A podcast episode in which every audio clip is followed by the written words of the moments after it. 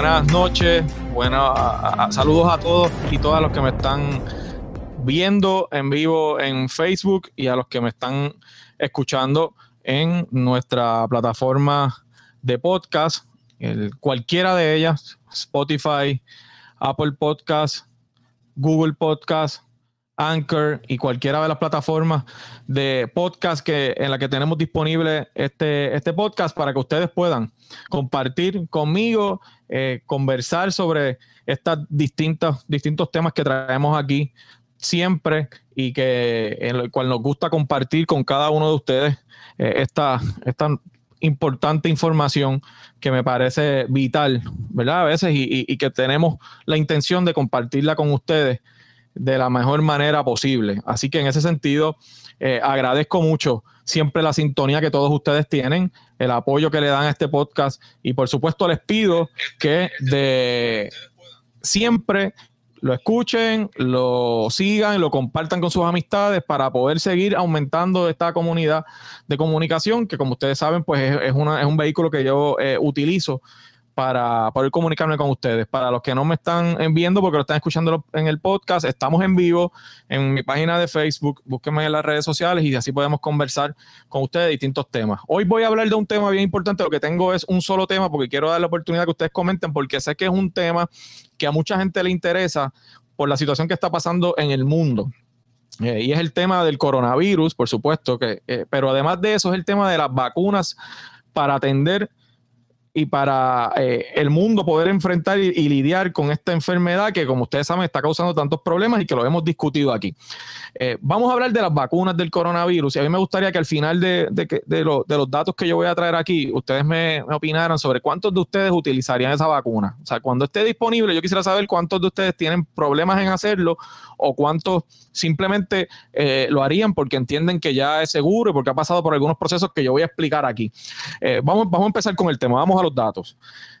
En el día de hoy, para los que no tuvieron la oportunidad de verlo, en el periódico El Nuevo Día, el doctor Fernando Cabanillas, es un, reconocido eh, médico puertorriqueño, ¿verdad? Que, ha tenido un rol muy importante en toda esta situación. Fue el primer médico que alertó sobre eh, pacientes que le estaban llegando a él de fuera de Puerto Rico. Recordarán al principio de la, de la pandemia en marzo que él hizo unas advertencias y, el país lo escuchó de manera bastante eh, unánime, ¿no? Y, hizo unas grandes aportaciones, un gran, un gran médico. Pues él hizo una columna que publicó en el Nuevo Día de hoy sobre el tema de las vacunas eh, y da unos detalles interesantes y yo quería compartirlo con ustedes aquí. Primero, eh, esta, en esta columna el doctor Cabanillas dice varios asuntos importantes. Primero, se estima que alrededor del 7 al 9% de la población de los Estados Unidos se va a contagiar con coronavirus. Es, un dato que se da a, nivel científico en términos de cuánta gente tiene el riesgo de eh, contraer esta enfermedad por lo, por lo contagiosa que es, ¿no? Y por lo fácil que se contagia, eh, gracias a la técnico de audio, eh, lo fácil que se contagia a nivel del, del, mundo. Así que entre el 7 y el 9% se estima en Estados Unidos que podría contraer esta enfermedad. Obviamente, no se va a reducir la pandemia hasta que, según estos números, casi la mitad de la población en Estados Unidos o se infecte o tenga inmunidad para pelear o para combatir esta enfermedad. Y eh, ese, es un tema bien importante. Ahora bien, antes de llegar a una inmunidad, si, los casos siguen creciendo como van, nos dice el, doctor Cabanillas, eh, se proyecta que unas 800 mil personas morirán. Este, este, dato es bien, bien importante. Antes de que entre en vigor lo que llamamos una inmunidad de rebaño. Eh, y quiero detenerme aquí, la inmunidad de rebaño es un concepto ¿no? Eh, médico. Obviamente yo no soy médico y no lo voy a explicar como un médico, pero lo que significa eso es eh, que llega un momento donde la gran mayoría de la población ya ha tenido contacto con el virus, ya ha generado anticuerpos y se genera esta inmunidad colectiva que los doctores llaman inmunidad de rebaño. Claro, ha habido países que han apostado a eso, no hicieron el cierre a tiempo, no se dio la inmunidad de rebaño y tuvieron un desastre eh, en, su país y tuvieron que después tomar medidas, pero ya cuando tenían muchas víctimas y muchas personas que han muerto por la enfermedad.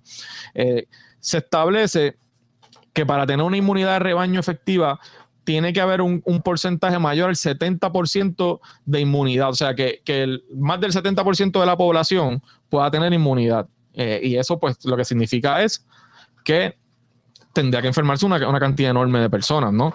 Para que eso pueda suceder así. Hay dos formas de tener eh, esa inmunidad de rebaño que, ¿verdad? que ellos catalogan, nos dice el doctor. Primero, dejarlo a que la naturaleza lo haga, o sea, que, que todos nos enfermemos la mayor cantidad de nosotros y podamos generar esa inmunidad. O, claro, eso causaría cientos de miles de personas enfermas, eh, digo, millones de personas enfermas y cientos de miles de personas muertas por la enfermedad. Y la segunda es descubrir una vacuna que sea efectiva, ¿verdad? Y, obviamente tiene, tiene sentido, ¿no? ¿Qué nos dice el doctor Cabanillas en esta columna? Establece varias cosas y aquí él va a dar unos datos de, por ejemplo, eh, un caso en particular, uno o dos casos en Estados Unidos. Yo les voy a resumir por lo menos las, las tres intentos que hay a nivel mundial para hacer la vacuna, que más adelantado están, y voy a llegar a eso ya mismo.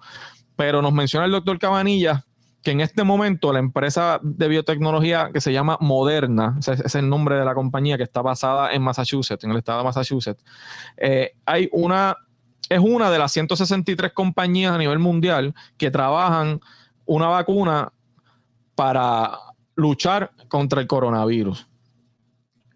¿Qué, qué nos dice eh, el doctor? ya esta compañía moderna, que se llama así, publicó unos resultados iniciales de los primeros exámenes que están haciendo. Que ellos están en el proceso de determinar cuán segura es la vacuna. Y segundo, si es capaz de ver, si, si funciona, vamos a ponerlo de esta manera, en lenguaje un poquito más simple. Si es efectiva o no es efectiva. La primera parte si es segura, la segunda parte si es efectiva. Y en ese proceso está ahora. Eh, Cabanilla nos dice, nos, nos revela en esa columna, que los invito a que la puedan leer en el, nuevo día, si no yo la, puedo subir más adelante, que en el estudio que está haciendo esta compañía ya eh, utilizaron adultos, personas, humanos, sanos, que no tienen la enfermedad entre 18 y 55 años para probar la vacuna.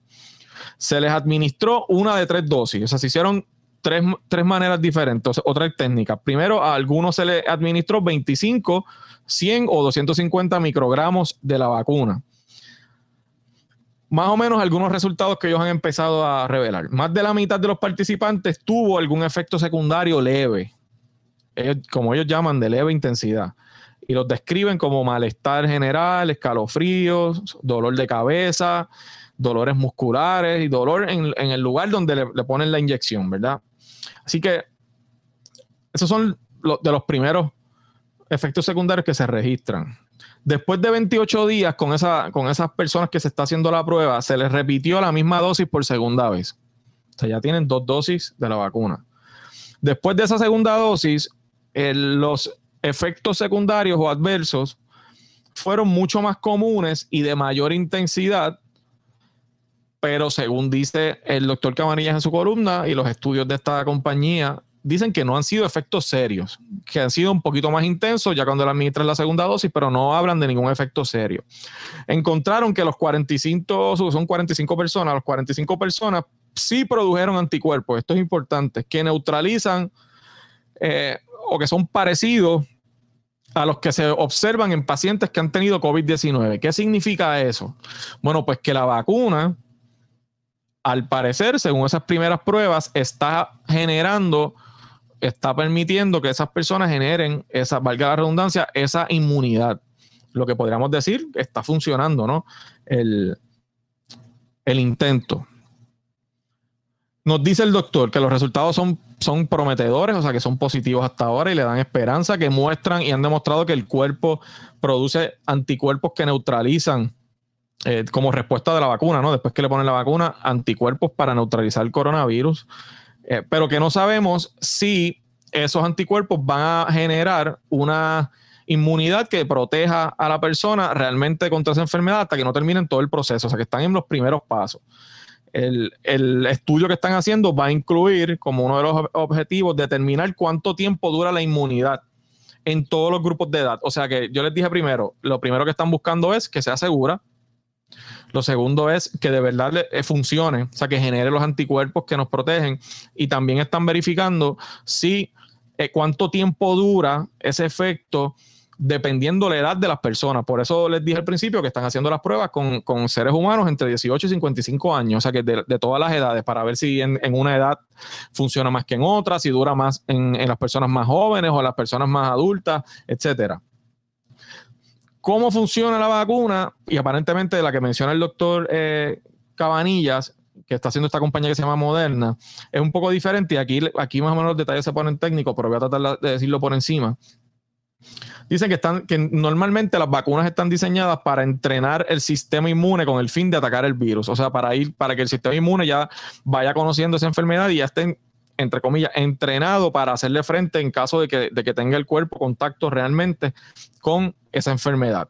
En el caso de la que estamos hablando, que es la del coronavirus eh, o COVID-19, esa vacuna contiene unas piezas integradas que ellos llaman proteína S, ¿verdad? Eh, ¿Qué es esto?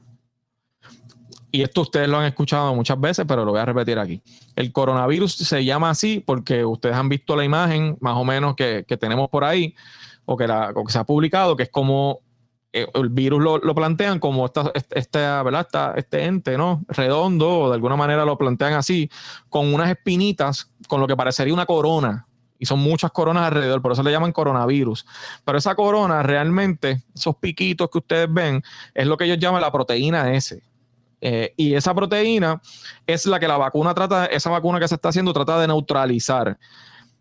Y es importante neutralizarla porque esa, esa proteínas, o sea, esos piquitos, esa corona que usted ve en el diseño que se hace en el, por ahí cuando lo vemos en televisión o cualquier otro lugar, es lo que el virus utiliza para penetrar a nuestros órganos. O sea, e, esa, esa proteína es la que de alguna manera penetra en, los órganos y llega, por ejemplo, hasta los pulmones, pero es utilizando eso como una llave, esa proteína, esas espigas que ustedes ven ahí, o que ustedes ven en, las ilustraciones que se hacen. Eh, y la vacuna lo que está intentando de alguna manera es eh, duplicar esa proteína para que para así neutralizarla cuando tenga un, contacto real con el virus. Dice el doctor Cabanillas que el, obviamente, y esto es una explicación técnica de cómo nos enfermamos, ¿verdad? cómo esa proteína se utiliza. Así que la vacuna lo que trata de hacer es que produce una reacción de anticuerpos que son capaces de neutralizar esa proteína, que cuando el cuerpo tiene contacto con el virus, esa proteína S no nos puede infectar porque ya el cuerpo ha generado unos, eh, valga la redundancia, unos anticuerpos que pelean contra esa enfermedad. Así que, en, palabras simples, obviamente yo no soy doctor, no tengo nada que ver, no, soy científico de hacer una, vacuna, pero he tratado de explicarlo de la manera más, fácil para todos, incluso para mí. Ahora bien, el proceso de hacer una vacuna no es sencillo, gente. El proceso de producir una vacuna puede durar años, puede durar décadas. Eh, eh, así ha sido de manera ¿verdad? histórica. Ahora, esta vacuna, eh, hay una urgencia particular porque ustedes saben todo lo que está pasando en el mundo con esta enfermedad y la manera en que, por ejemplo, esta compañía moderna lo está haciendo, que se llama Moderna, lo, repito, no es que yo esté diciendo que es que ese es el nombre de la compañía, la, fabrican con un código genético que le instruye o que enseña a nuestro cuerpo a que nosotros mismos eh, podamos dar esa pelea ¿no? contra, la, contra el virus. Así que el, cuerpo, una vez tiene la vacuna, si una vez se pruebe y, funcione, va a quedar listo para, para, rechazar la proteína que tiene el coronavirus cuando tiene contacto con nuestro cuerpo y utiliza esa proteína S para entrar. Así que es una técnica, aparentemente, según dice el doctor Camanillas en esa, en esa columna, bastante novel lo que están tratando de hacer con esta, con esta vacuna. Claro, no es la única empresa que lo está haciendo. De hecho, el doctor Camanillas menciona en esa, en esa columna eh, a la compañía AstraZeneca que está desarrollando una vacuna, eh, según lo describen, a una velocidad eh, extraordinaria. Que, se, que tiene una estrategia diferente, que lo que hace es que crea un virus sintético que causa como una especie de catarro, que es, eh, es común en los chimpancés, pero que el procedimiento de la vacuna lo que hace es que lo modifican para que no pueda infectar a los humanos. Y ese, y ese virus sintético también contiene la proteína S que les acabo de hablar. y al, contener la proteína S, va a provocar que nuestro cuerpo produzca esos anticuerpos para dar la pelea contra el virus. Así que esta es otra estrategia eh, de otra compañía, con otro, ¿verdad? Otra técnica para poder llegar a esa vacuna. Esta, segunda compañía que se llama AstraZeneca eh, está más avanzada, según dice el propio doctor Camanilla. Ya han hecho pruebas en más de mil personas. Hasta ahora eh, se están enfocando en ver si crea los anticuerpos necesarios. Eh, esa es la de AstraZeneca.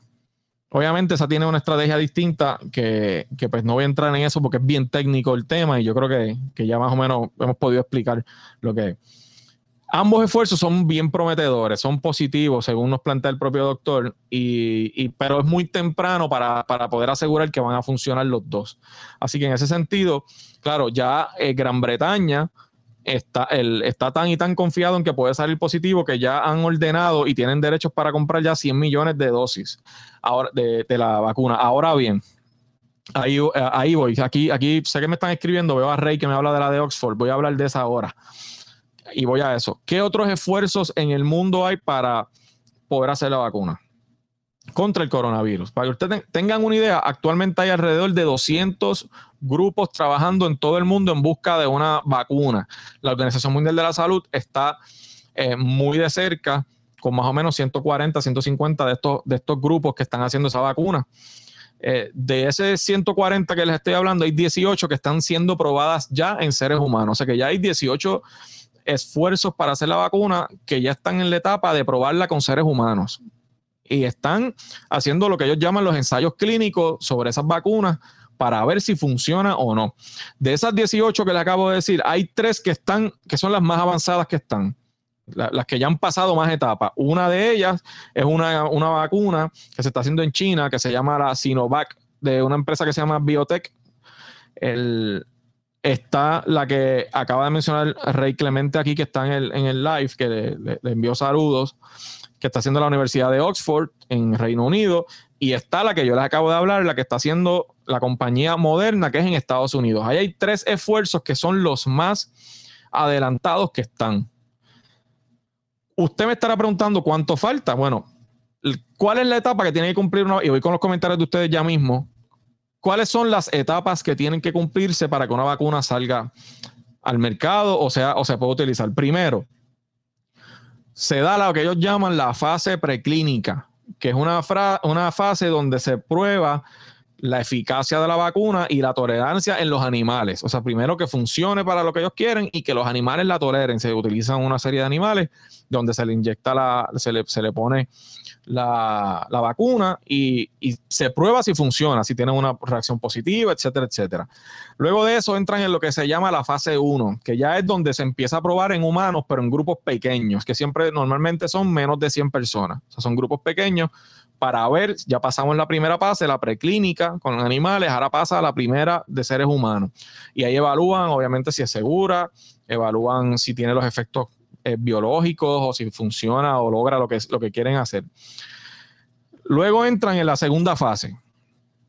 Preclínica primero con animales, fase 1 con menos de 100 personas, van a la segunda fase. Ahí el grupo es más grande. Normalmente, según la información que he podido buscar, entre 200 y 500 personas se utilizan para esa segunda fase, donde también analizan también si funciona, o sea, la eficacia de la, de la vacuna y luego llegan, una vez eso pasa esa etapa, se demuestra que está funcionando, etcétera, y se haga el análisis de cómo lo han asimilado esas personas, pasan a la fase 3, que la fase 3 tiene muchos más participantes, o sea, pueden ser cientos de miles de personas, ya amplían el grupo y le incluyen algunas técnicas porque se pueden hacer de todo ese grupo que tú pruebas, que pueden ser cientos de miles de personas, tú le haces pruebas eh, aleatorias, al azar, ¿verdad? a parte de ese grupo para ver cómo van. Incluso puedes eh, utilizar lo que se llama un placebo. Para los que no saben, un placebo es algún tipo de, es un engaño.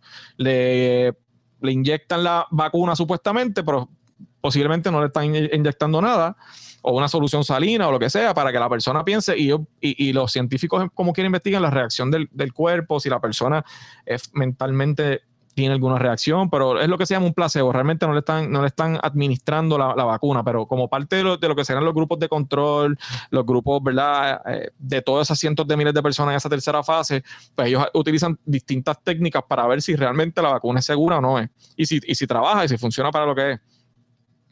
Por la velocidad que se está llevando a cabo lo que estamos viendo a nivel mundial, al parecer hay vacunas o hay compañías que están haciendo fases simultáneas. O sea, puede ser que estén haciendo la fase 1 y la 2 a la misma vez. tengan un grupo pequeño eh, o estén haciéndolo de alguna manera la 2 y la 3. O sea, están tratando de acelerar el paso porque hay un problema a nivel mundial que todos conocemos, ¿verdad? Y que sabemos que hay una urgencia. Así que todo tiende a indicar, gente, que esto va a ser más rápido de lo que pensamos. Ahora bien, ¿cuáles son las tres más avanzadas? Y quiero ir, quiero ir con ustedes aquí. Van a dejar de verme a mí en pantalla, me van a seguir escuchando los que están en vivo, pero me van a dejar de ver un momento. Ok. El, aquí estamos, aquí vemos mucho mejor. La primera, la que les mencioné, la de la, que se está haciendo en China eh, por la compañía Sinovac Biotech, y ustedes están viendo en pantalla, la gente que me está escuchando y no está viendo el Facebook Live, pues estoy mostrando unos datos sobre esta, sobre esta vacuna. La empresa china anunció en julio, o sea, hace unos días, estamos en julio, que ya comenzaron la fase 3. La fase 3 es la que les dije que van ya con un grupo de personas mucho más grande para probar la efectividad de la vacuna. Esta vacuna está basada en partículas inactivas del COVID-19. Tienen distintas estrategias las compañías.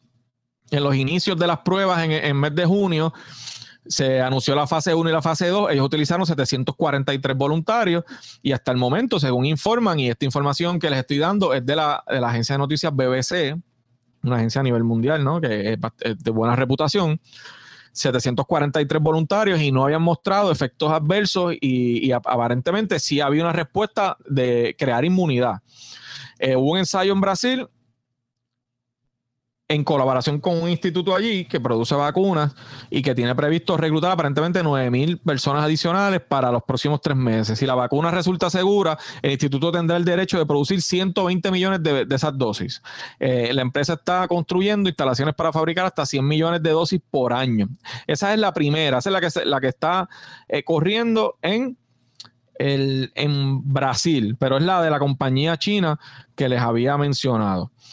¿Cuál es la segunda que está bastante adelantada? Vamos a buscarla por aquí. La segunda es esta que les voy a mostrar. Vamos a ver.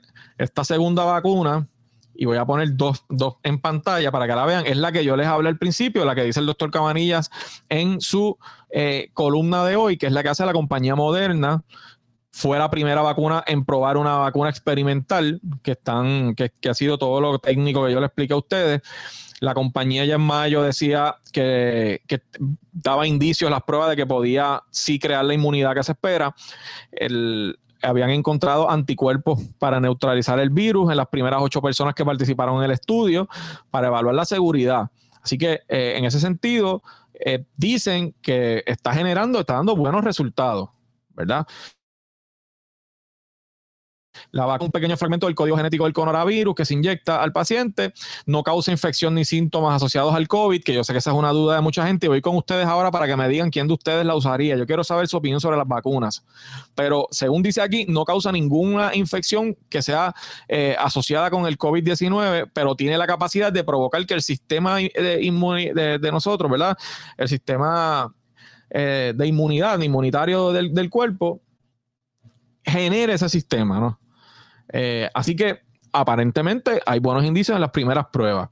Ah, y aquí pues da más detalles sobre, sobre cómo se utilizó la vacuna o cómo se están haciendo eh, esas vacunas en Estados Unidos. Esa es la vacuna que se está haciendo, como les dije, en los Estados Unidos. Ahora bien, hay una tercera vacuna que está bastante adelantada, que es esta que les estoy mostrando ahora en pantalla, que es la vacuna que nos mencionó aquí Rey ahorita, es la que se está haciendo en Oxford que es en Reino Unido, ¿no? Eh, y esa, esa tercera vacuna, este lunes, tan reciente como este lunes, hace menos de una semana, eh, demostró o informó que se estaba... Eh, que estaba dando unos resultados positivos en términos de ser segura y que está generando anticuerpos y lo que ellos llaman células T para combatir el coronavirus. O sea que también vemos que aparentemente está dando buenos resultados esa prueba como les dije al principio, aparentemente ya ellos han, han hecho pruebas en más de mil personas. Eh, es positivo el resultado hasta ahora, pero aún queda mucho por delante para saber si efectivamente va a funcionar esa, vacuna o no va a funcionar. Eh, así que volvemos ahí, el reportaje les habla un poco más de la técnica de, de la vacuna. Es, una, es un virus genéticamente modificado. Este es el virus que le dije que, que, crea como que genera una especie de resfriado, de catarro en los chimpancés, pero que según el trabajo que se está haciendo y la alteración, pues no provoca esos síntomas o no infecta al ser humano. Así que en ese sentido eh, va muy bien esa, esa vacuna que estamos viendo en que se está trabajando en Oxford. Ahora bien, en resumen, ¿para cuándo van a estar listas las vacunas? Y aquí, y aquí voy con ustedes después de esta, intervención. Bueno, la información que, que ya sale, y es lo que ustedes están viendo ahí, es que va muy bien eh, y que podríamos ver una vacuna, normalmente se tardan, como les dije, años y hasta décadas, pero la velocidad con la que se está haciendo se plantea que podríamos, y los expertos en esto, que probablemente podemos contar con una vacuna disponible para la gran mayoría de la gente para la mitad del año 2021. O sea que estaríamos más o menos a un año a partir de hoy. Estamos en la mitad de 2020 lo que ellos anticipan es que para la mitad del 2021, con la velocidad que lleva, podríamos tener una vacuna disponible. No es que esté lista solamente, puede estar lista en enero, ahora que esté disponible para, para, tanta gente, pues no va a ser tan rápido. Así que en ese sentido, en un año o año y medio, después de que comenzó la crisis con el coronavirus, podríamos tener eh, una vacuna lista. Así que eh, esa, esa es la información que hay en torno al tema del coronavirus y la vacuna del coronavirus que se está trabajando. Yo lo que quiero ahora saber, y ahora voy, a, ahora voy con ustedes, estos son los datos sobre el proceso, ¿verdad? Y, y cómo va el asunto a nivel mundial. Hay tres esfuerzos bien adelantados. Les dije que hay más de 200 compañías haciéndolo. De esas compañías, la Organización Mundial de la Salud está siguiendo de cerca 140. De esas 140 hay 18 ya que están haciendo pruebas con humanos. Y de esas 18 hay tres que son las más adelantadas, que son las que discutí eh, ahora. Así que yo voy a empezar a leer ahora unos minutos porque no quiero extenderme demasiado. Lo que quería era más o menos establecerle a ustedes por dónde iba el asunto. Pero vamos a leer sus comentarios. A ver, díganme ustedes a mí, ¿ustedes están dispuestos a a someterse al tratamiento de la vacuna, lo rechazarían de plano, esperarían a ver cómo funciona. Vamos, a ver. Vamos a empezar por aquí. Hilberto Ortiz. China anunció, tan pronto tenga la prueba, la hará disponible para todo el mundo. Eso, es muy cierto. Leí, leí el, lo que China ha estado diciendo. Rey Clemente, que hiciste un comentario bien importante ahorita. Gracias a Dios no son como los americanos, ah, porque no la compartirían. el, Hilberto. Vamos a ver, Beatriz Ortiz, ¿será obligatorio ponerse la vacuna? Mira, esa es una gran pregunta, Beatriz yo dudo que sea, que sea así. Digo, al menos en nuestro sistema. Vamos a empezar por ahí. Esto es un sistema eh, democrático, es un sistema donde nosotros tenemos nuestro derecho de verdad, libertad de, de movimiento, libertad de expresión y unas libertades, unos derechos fundamentales, una carta de derechos. Y yo veo muy difícil que el gobierno de los Estados Unidos en Puerto Rico, tenemos un sistema así, obligue a esos ciudadanos a hacer eso. Yo no veo, no, ¿verdad? Desde mi punto de vista, no creo que eso vaya a ser así. Claro, yo no podría decir lo mismo en otros sistemas que son totalitarios, que probablemente pues, pues los obliguen o para tú poder trabajar la tengas que tener. No sé, hay que, hay que ver cómo va, cómo va a ser el, asunto, ¿no? Pero yo dudo mucho que sería que sea eh, obligatorio. Juan Colón, saludos a Juan. Esperaría por los efectos secundarios. Ok, eh, Juan esperaría a ver que mucha gente la utilizara, a ver cómo funciona. Y eso pues es una posición bastante sabia. Yo, entiendo perfectamente la posición de Juan. Si yo estaría, eh, René Valle, si yo estaría disponible para ponerme esa vacuna sin miedo. Pues mira, ya tenemos ahí uno que esperaría un poquito, otro que salen, suenan las, abren las compuertas y saldría corriendo vamos a ver. Mira aquí, aquí tengo al amigo John Alma. Eh, reportero Noti1, eh, un gran periodista. Primero en fila para la primera que esté disponible al público. Pues mira, John se tiró al charco. John se tiró al charco con el tema de la vacuna y, y dijo que sí, que estaría disponible. Wanda Sotomayor, yo no quiero ser conejillo de India, pues yo asumo que Wanda mm, o no la usaría o esperaría a que, a que se pruebe a ver si de la funciona. Yanelis, saludos a Yanelis Fajardo. ¿Existirá una pastilla que evite el COVID? No, yo no, no creo, Yanelis. Yo creo que en ese sentido, de lo que estaríamos hablando es de una vacuna que te pueda proteger. Y eso probablemente lo que va a pasar es no es que tú no vas a tener coronavirus, que vas a tener contacto con el virus y cuando el virus trate de contagiarte, pues tú vas a tener los anticuerpos necesarios para pelear contra el virus y que no te infecte. Pero eso se genera obviamente con la vacuna o como yo les dije al principio, con lo que se llama inmunidad de rebaño, que no ha funcionado hasta el momento en otras partes del mundo porque tiene que contagiarse una gran cantidad de personas. O sea, eh, como yo les dije hace un rato, o sea, podrían en, la, en el camino, en lo que Estados Unidos tendría, genera esa genera, por, por la hora de Estados Unidos, porque eso es lo que, lo, que los escritos mencionan, en lo que genera esa inmunidad de rebaño, podría morir más de medio millón de personas a, raíz del, coronavirus. Y eso es complicado. Yo no creo que nadie esté dispuesto a, eso. Vamos a ver qué está por aquí. Este señor que se llama igual que yo. Si me contagio, ni modo, lo contrario, guardaría a ver. Pues saludos a mi papá, bendición, que para, que sepan que es mi papá que está por ahí escribiendo. Vamos a ver, Mari Muñoz, saluda a Mari. Tendría que consultarlo con mi neumóloga, pero me atrevería. Pues mira, yo les voy a decir algo. O sea, e, esto no va a ser una cosa hecho a lo loco, créanme. O sea, esto, va, esto le están haciendo pruebas, esto lo van a medir.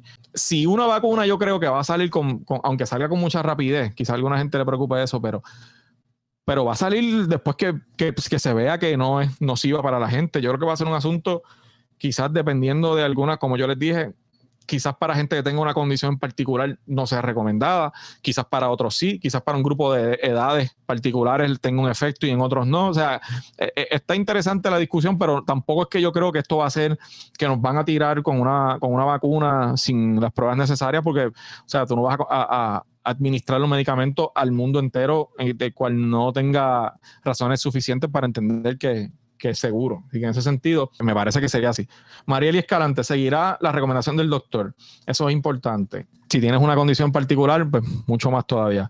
Hablan mucho de vacunas, pero ¿y los tratamientos? Susan López. Mira, la, realidad es que hasta el momento, como tú dices, no se ha hablado de, ningún tratamiento porque el, coronavirus, valga la redundancia, pues es un virus como la, como la influenza. Así que en ese sentido, es muy difícil. Aquí un pequeño feedback. Vamos a ver. Bien no se ha hablado de tratamientos porque realmente esto es un virus que, con el cual tú tienes contacto y te enfermas. Así que en ese sentido, la, medida debe ser como tú, con el, con tú, cuando digo tú, cada uno de nosotros, combatimos ese virus una vez tengamos contacto con él. Así que en ese sentido, eh, por ahí que va la cosa. Armando Legarreta, saludos Armando Legarreta. Saludos como saludista, recomiendo al pueblo que se le administren la vacuna por la seguridad de su salud. Pues mira, Armando, como él dice en su, en su comentario, Armando lleva muchísimos años en la industria de la salud, conoce de estos temas y, pues su recomendación pues me parece bien importante. Vamos a ver. ¿Quién más tiene por aquí eh, comentarios? Y gracias Armando, que sé que están muy bien y me alegro mucho que estén muy bien. Vamos a ver quién más está por aquí.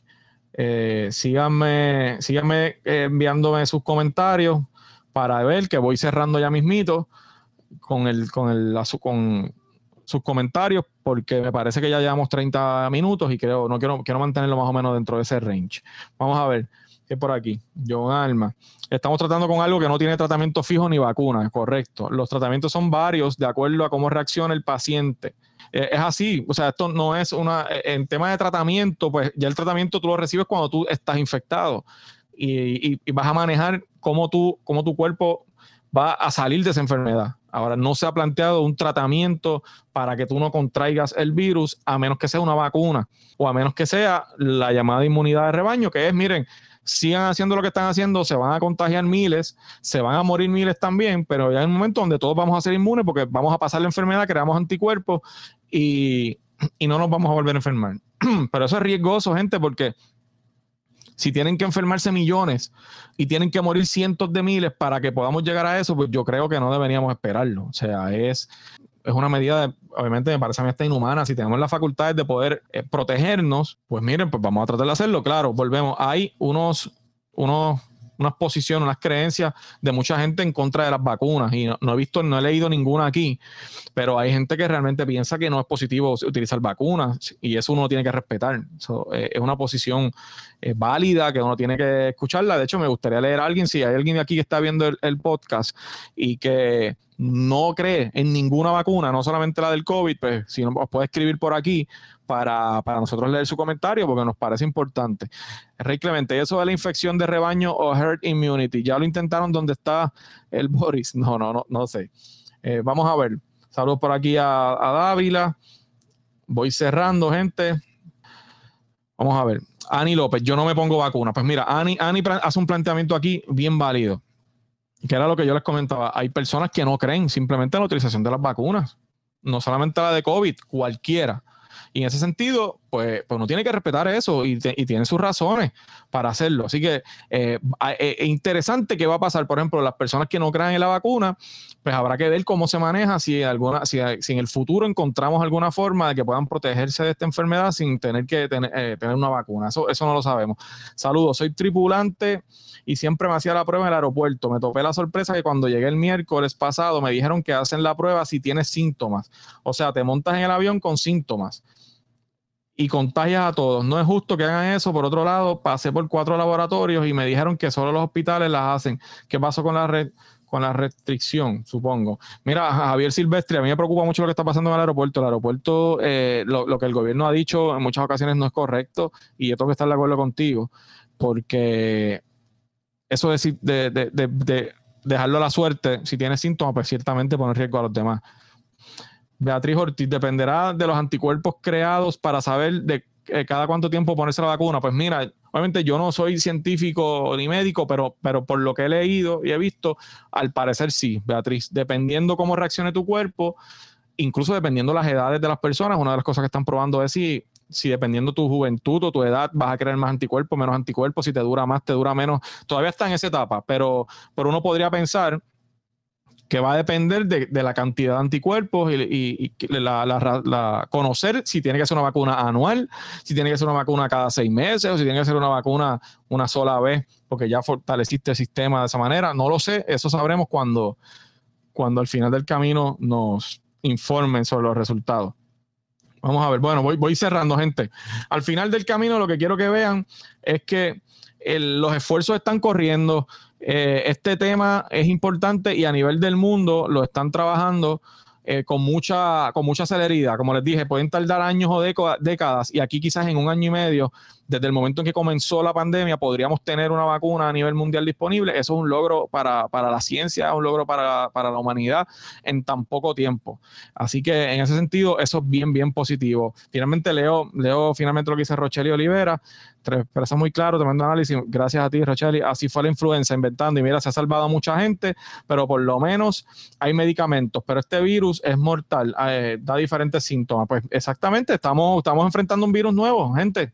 Y en ese sentido, no, no podemos eh, predecir qué va a pasar. Lo que, lo que podemos hacer es estar pendiente a la información para saber por dónde van los trabajos de la ciencia y la medicina para poder luchar contra esto que como vemos está matando eh, cientos de miles de personas a nivel mundial. Y antes de cerrar, quiero terminar con eso, precisamente cómo vamos hoy en Estados Unidos para que vean 4 millones de casos, 4.1, hubo 64 mil casos nuevos y las muertes están en 145 mil 982, casi 146 mil personas han muerto ya en los Estados Unidos. ¿Cómo estamos en Puerto Rico?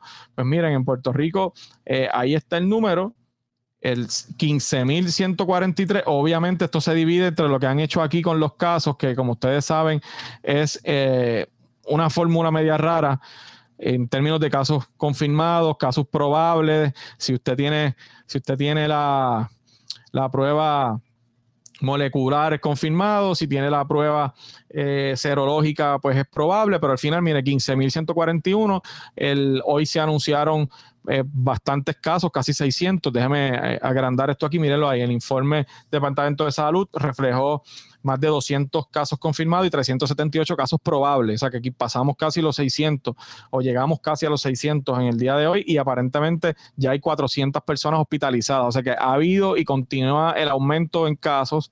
Gente, tienen que cuidarse, vamos a hacer las cosas bien, vamos a, tener, a tomar las precauciones que debemos, debemos tomar y que los médicos recomiendan y vamos a seguir dando esta lucha para poder eh, vencer al coronavirus y regresar a la normalidad. Así que nada, eh, un abrazo, gracias a ustedes siempre por la sintonía. Gracias por el apoyo que me dan todos los días. Comparte este video para que más gente pueda, pueda ver eh, la discusión que tuvimos aquí. Si está escuchando el podcast, entre. Mire, usted que está viendo en Facebook y no tiene el podcast, vaya a Spotify en su teléfono, vaya a Apple Podcast si tiene iPhone, a Google Podcast pone mi nombre, pone el nombre del, podcast que se llama Los Datos y ahí va a encontrar el podcast, déle seguir, follow como usted quiera y compártalo con sus amigos y, amigas.